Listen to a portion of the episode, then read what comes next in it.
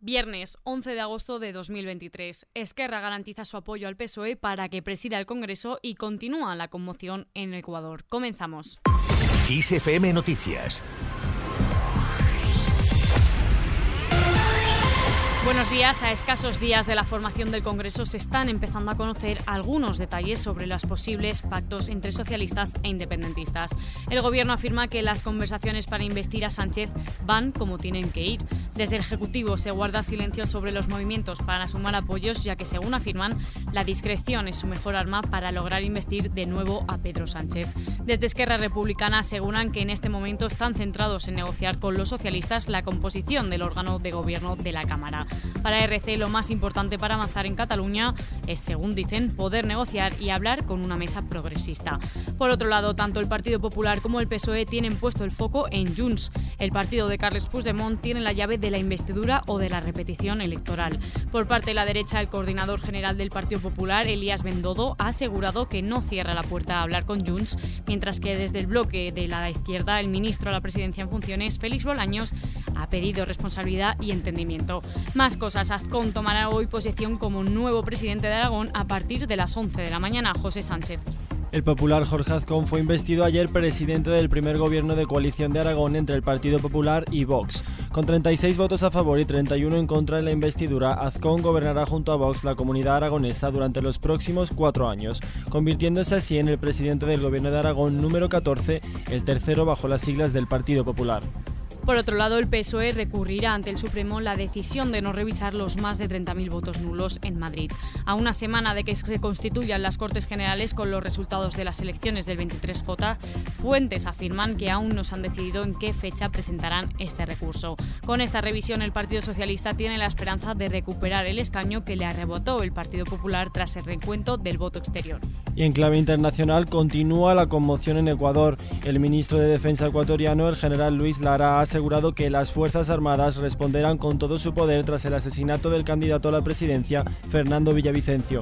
Esto se produce después de que este miércoles el gobierno de Ecuador declarase tres días de luto y un estado de excepción por 60 días. De momento hay seis detenidos por la muerte del candidato a la presidencia. Y continúan las muestras de apoyo. México ofrece ayuda a Ecuador tras el asesinato del candidato. La canciller de México, Alicia Bárcena, ha expresado este miércoles la disposición de su gobierno para ayudar en lo que haga falta a Ecuador tras el asesinato del candidato a la presidencia, Fernando Villavicencio. Bárcena insiste a su vez en que, pese a los rumores, no existe ninguna prueba de que la organización criminal mexicana Cartel de Sinaloa participase en el crimen. Más temas, nos vamos hasta Níger, donde continúa el golpe de Estado. La Junta exige a Francia retirar sus fuerzas del país. La Junta Militar de Níger ha vuelto a acusar a Francia este jueves de violar su espacio aéreo y exige la retirada de sus tropas militares del país, del país, africano.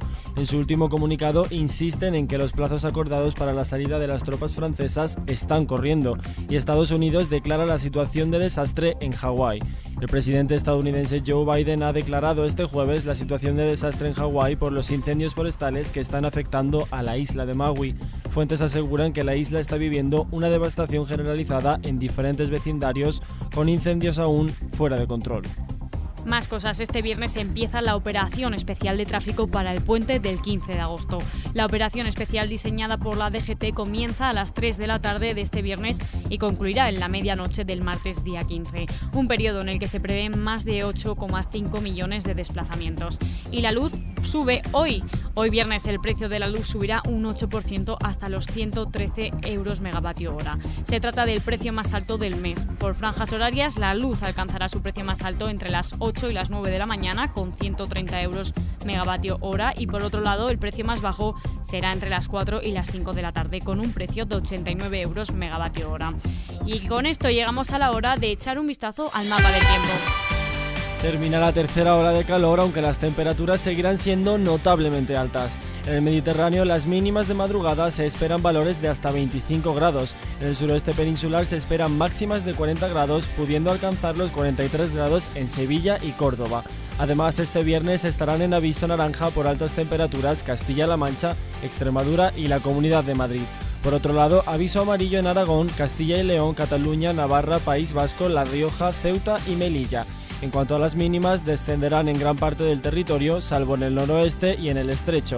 subiendo los archipiélagos Balear y Canario, Ceuta y Melilla.